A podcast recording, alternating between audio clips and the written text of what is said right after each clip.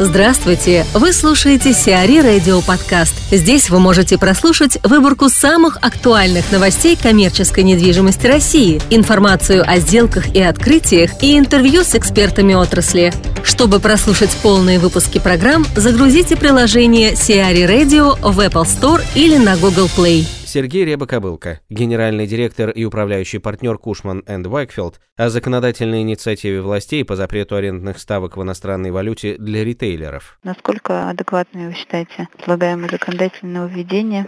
На наш взгляд, это абсолютно бесполезный и э, даже вредный проект для э, российской общей экономики и для сектора инвестиций в недвижимость. Он бесполезный, потому что при условии, что мы все-таки работаем и живем в условиях свободного рынка, коммерческие условия аренды, в какой валюте, на какой срок, какими условиями они а, подписываются, согласовываются. Эти условия самокорректируются а, в зависимости от рынка. Это особенно видно сейчас в секторе торговли, где вся аренда так или иначе связана с оборотом магазина. И тем самым, естественно, она рассчитывается ну, или привязана к национальной валюте. Но это не меняет разницы между проектами, разницы между условиями. Один магазин в европейском или в Колумбусе или в Метрополисе будет э, платить и зарабатывать другие деньги, чем магазин на, э, находясь в центре, который находится на окраине города или а, находится в проекте с низкой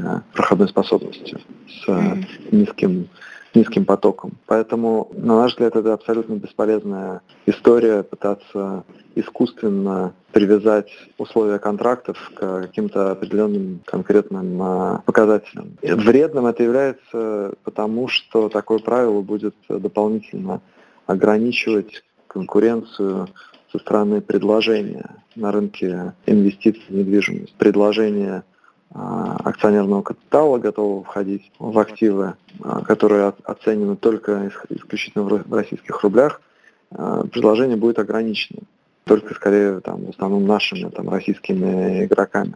Тем самым такое ограничение будет лишать российских девелоперов, наших клиентов, партнеров, возможности продать свои активы международным фондам, в том числе и азиатским, ближневосточным, тем, кто располагает более дешевыми деньгами, но ожидает э, во многом доходности, э, привязанной к, к, скажем так, более понятной для них э, валюте. Ну или, по крайней мере, элемент, который минимизирует валютный риск для них. Соответственно, это будет тем самым ограничивать приток нового акционерного капитала в девелопмент, потому что если девелопер не может выйти из своего объекта, он вряд ли будет вкладывать следующий, строительство следующего. И также э, это будет ограничивать новое предложение на рынке. Собственно, если объем строительства будет э, снижаться, то конкуренция между существующими проектами будет только возрастать.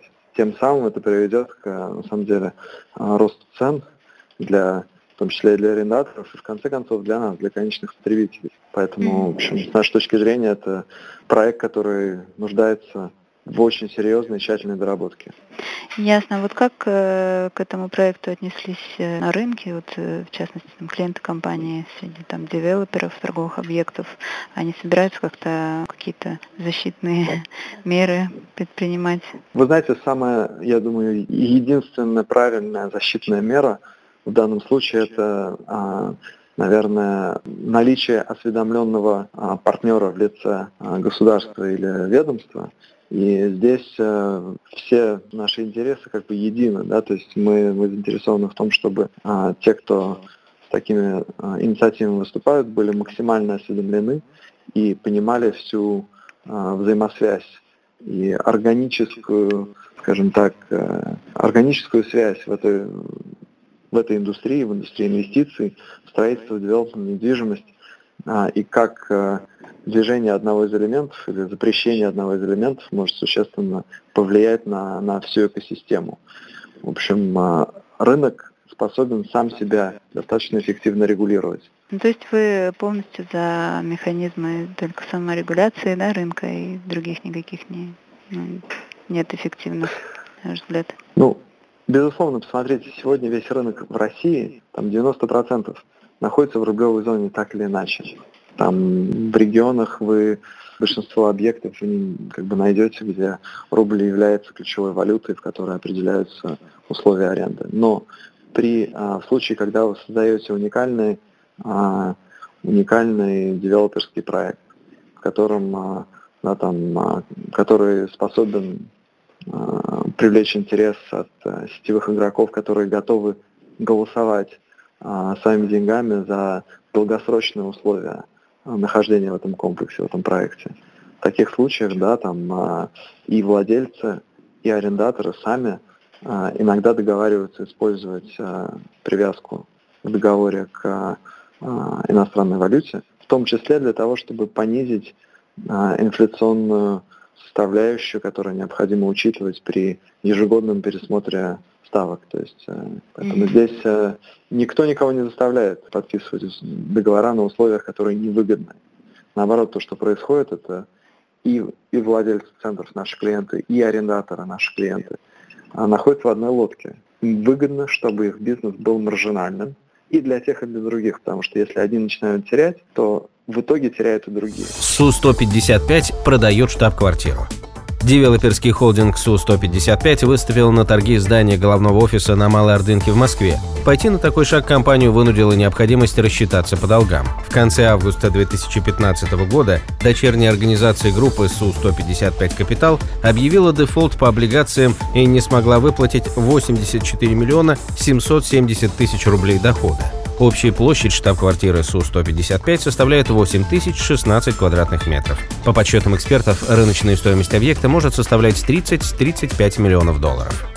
Мортону доверят мегапроект – Минвосток развития подписала соглашение с группой компаний Мортон о разработке концепции развития острова Большой Уссурийский на Дальнем Востоке. Мортон возьмет на себя разработку концепции, управление проектом и привлечение инвесторов. На острове предполагается создание ряда кластеров, в том числе конгрессно-выставочного, природно-культурного, спортивно-образовательного, сельскохозяйственного и духовно-просветительского. Сейчас разрабатывается несколько вариантов концепции, один из которых подразумевает застройку 6,5 тысяч гектар, второй – 8,5 тысяч. Также предусмотрено появление логистического, делового, медицинского и рекреационно-туристического кластеров. Якорем проекта может стать логистическо-индустриальный кластер. Общая площадь застройки составит около 10 миллионов квадратных метров недвижимости. По подсчетам экспертов, инвестиции в проект могут составить порядка 10 миллиардов долларов. X5 откроет магазины на вокзалах. X5 Retail Group намерена вложить 10 миллиардов рублей в совместный с РЖД проект по строительству магазинов на железнодорожных станциях. Соглашение о сотрудничестве с X5 со стороны РЖД уже подписала железнодорожная торговая компания. Проект предполагает открытие 300 магазинов под ко-брендом ЖТК «Пятерочка» в течение четырех лет. Первые пять торговых точек будут запущены до конца текущего года, а до 2019 откроются объекты по всей стране.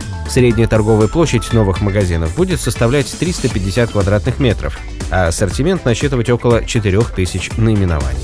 В мегах станет больше развлечений. Шведская компания IKEA планирует привлечь операторов парков развлечений для заполнения пустующих площадей в торговых комплексах Мега в Санкт-Петербурге. Претендентом являются образовательно-развлекательный комплекс Кидзания и проекты от владельцев скалолазных парков Круча.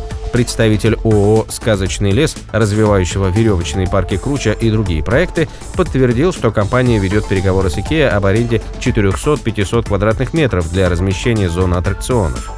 Также шведский ритейлер рассматривает возможность сдать в аренду 13 тысяч квадратных метров в ТРЦ МЕГА Химки компании Maza Park. CRE Радио. Эксклюзивные рубрики «За и против», «Ноу-хау», «Ремейк», «Новые форматы». Слушайте в полных выпусках программ в приложении Сиари Radio. Приложение доступно в Apple Store и на Google Play. Более подробная информация на сайте siari.ru slash radio.